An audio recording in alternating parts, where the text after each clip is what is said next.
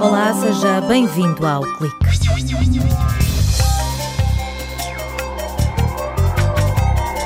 No próximo ano, a Vista Alegre vai lançar no mercado uma linha de produtos para hotelaria, restauração e catering, decorados com metais nobres.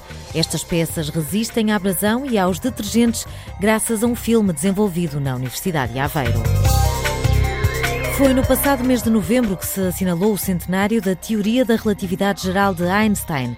Na rubrica Horizonte Aparente, o físico Carlos Herdeiro conta a história das equações que revolucionaram a forma como vemos o cosmos. No Departamento de Engenharia Mecânica, os investigadores criaram um sistema de detecção automática de acidentes. A tecnologia permite um socorro mais rápido aos motociclistas.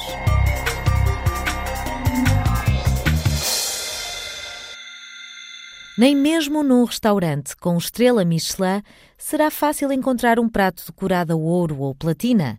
Augusto Lopes, investigador no Departamento de Engenharia de Materiais e Cerâmica da Universidade de Aveiro, explica que as peças decoradas com metais nobres que existem no mercado não resistem ao desgaste diário da hotelaria. O processo de fabrico é semelhante, portanto, das peças de porcelana decoradas com e sem metais nobres, e metais nobres neste caso incluímos o ouro e a platina.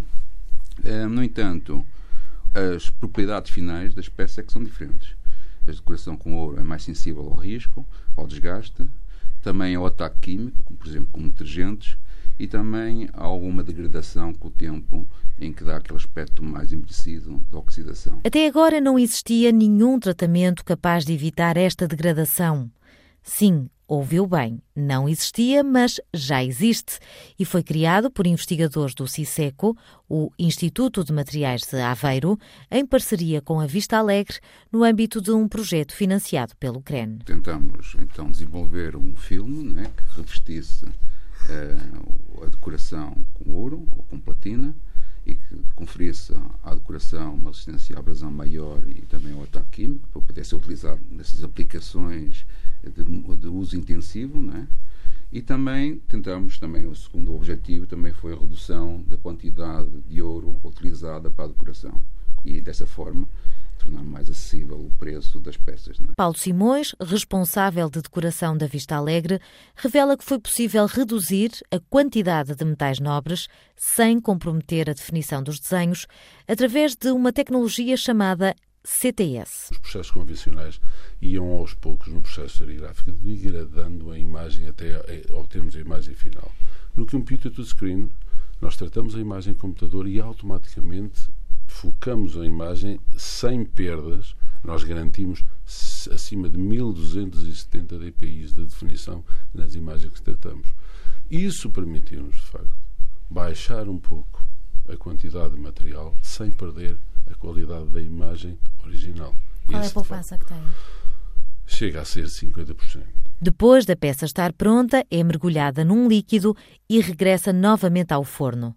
Esta película transparente que se forma impede a degradação dos metais nobres. Os cientistas da Universidade de Aveiro testaram mais de 20 fórmulas até encontrar aquela que garantia melhores propriedades ópticas e maior resistência. Os números são muito simples. 35% de aumento da resistência à abrasão e 60% de aumento ao ataque químico por detergentes. É qualquer coisa fabuloso. E do ponto de vista do processo produtivo, para vocês, Vista Alegre, não terá grande impacto? Não, não tem grande impacto. Isso, de facto, existe uma, uma nova etapa no processo. Etapa é essa que, pela redução da quantidade de metais preciosos que conseguimos obter, está perfeitamente coberto em termos dos custos. Paulo Simões está satisfeito com os resultados deste projeto, que abre a porta à utilização de metais nobres na hotelaria, restauração e catering, um novo mercado que a Vista Alegre se prepara para conquistar. Os resultados em termos de recepção de mercado são muito interessantes, muito interessantes. Por outro lado, há alguns paradigmas que é necessário quebrar. E esses paradigmas têm a ver com o facto de não haver decorações de ouro que resistam a nada. E esse paradigma está e vai ter que ser quebrado. É possível, hoje em dia, ter num hotel de gama alta decorações com ouros e com platinas nas suas mesas. Algo que até agora, Algo que até agora toda a gente fugia. E nós não aconselhávamos. A fórmula que permite reduzir a quantidade de metais nobres e aumentar a resistência ao desgaste e à abrasão é fabricada regularmente nos laboratórios do CISECO e tem um período de validade de um mês. As peças serão postas à venda já no próximo ano. Na rubrica Horizonte Aparente, Carlos Herdeiro olha para o homem por detrás da teoria da relatividade geral. O físico da Universidade de Aveiro relata o drama e a felicidade de Einstein, antes e depois de apresentar à comunidade científica a sua famosa teoria. A relatividade geral fez recentemente 100 anos.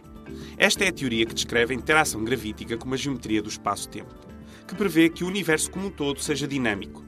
O Big Bang, a existência de buracos negros e das ondas gravitacionais.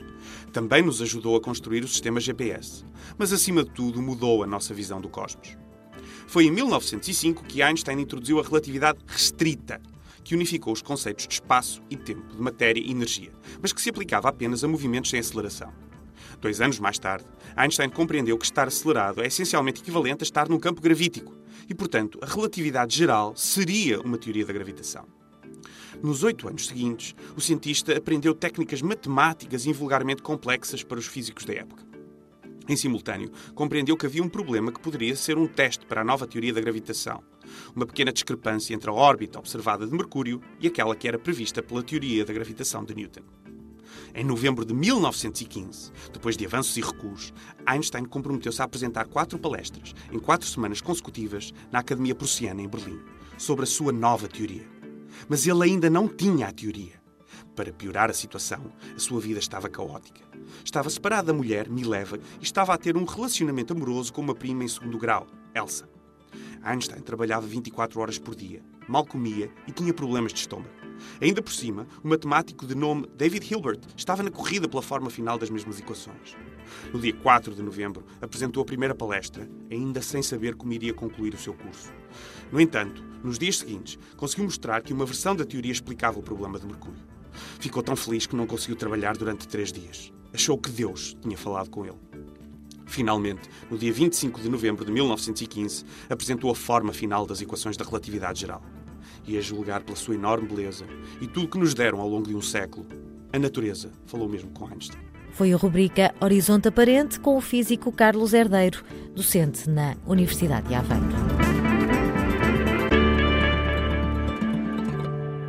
A pensar na segurança dos motociclistas, os investigadores do Departamento de Engenharia Mecânica criaram um sistema de transmissão de dados que imita alertas em caso de acidente. José Santos adianta que a tecnologia funciona com dois equipamentos, um instalado na mota, o outro no capacete. No caso da moto cair, o próprio sistema percebe-se automaticamente da, da, ocorrência e mesmo que o motociclista fique inconsciente, o sistema automaticamente avisa a central com a localização onde se deu o acidente, quem caiu. Para já, ainda nada está protocolado com as autoridades de emergência, mas através do protótipo desenvolvido na Universidade de Aveiro, o INEM e a polícia podem ter acesso a uma base de dados com informação sobre o local e a vítima do acidente em tempo real. Em tempo real, quando se dá a ocorrência do sinistro, envia essencialmente a localização e quem é o sinistrado.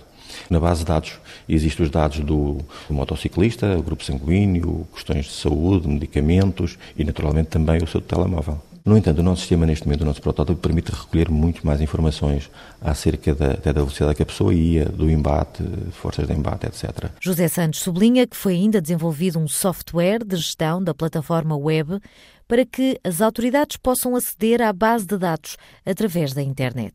Na base de dados vai registando as ocorrências, enfim, as várias ocorrências ao longo do país, uh, cria também uma, uma, um mapa de estatísticas e depois a partir de qualquer browser, é possível aceder remotamente a essa base de dados e ser notificado do local, da hora, da pessoa que, caiu.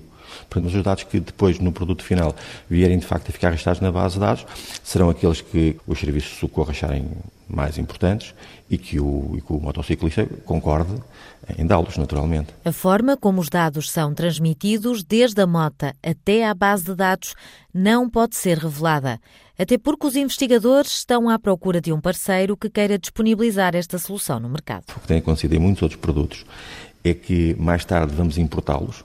Há uma empresa portuguesa que os revende, fica com a margem de lucro e muito bem, com certeza, mas infelizmente o produto não é português e limitamos a importar tudo, que é uma pena. E, portanto, este sistema permite, este protótipo, depois de passar a produto, poderá instalar em todas as motas existentes, ou quiçá noutros veículos, esta nova funcionalidade. A partir de 2018, os novos veículos têm de vir equipados com um sistema de detecção automática de acidentes deste género. Mas na Universidade de Aveiro, a tecnologia já está a ser desenvolvida há dois anos e poderá ser instalada nas motas mais antigas. Basta que haja uma empresa interessada em investir neste produto. E é pensar na segurança de quem circula na estrada que nos despedimos de 2015. Quando consigo desse lado, em 2016, desejo-lhe um ótimo ano.